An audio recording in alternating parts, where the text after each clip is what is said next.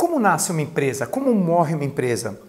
Você sabia que uma empresa, um negócio, ele é parecido com um ser humano? Eu vou começar hoje as sete fases do ciclo de vida de um negócio. Será uma série de sete vídeos curtos e rápidos que vai te dar toda a clareza sobre o que você precisa ficar atento, o que você precisa prestar atenção e em que momento está o seu negócio.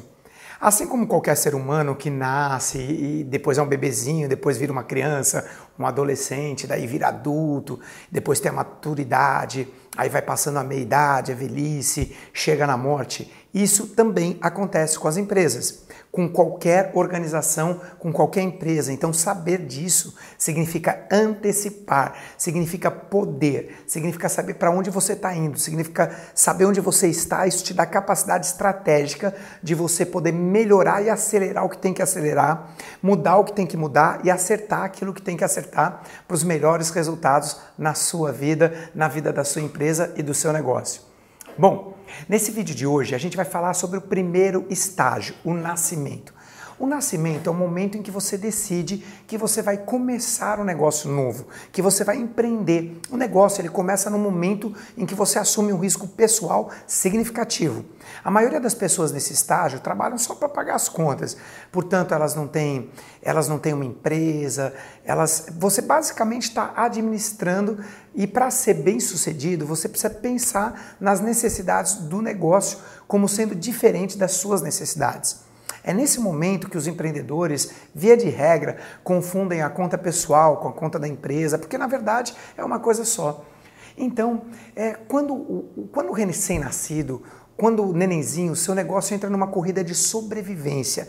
Nesse estágio, quando você contrata uma pessoa para lidar com, aquela, com aquele excesso de carga, de trabalho pelo nascimento do seu negócio bem sucedido, você se dá conta de que você está na empresa, até lá então, do eu sozinho, a empresa do você SA.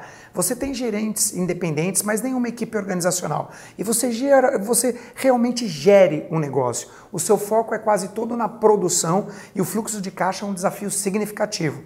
E qual é a principal meta nesse estágio? A principal meta é sobreviver e crescer. Nesse estágio, você é um exército de um homem só, exército de uma mulher só. As receitas precisam crescer rapidamente, porque senão elas vão ser gastas, elas estão sendo gastas.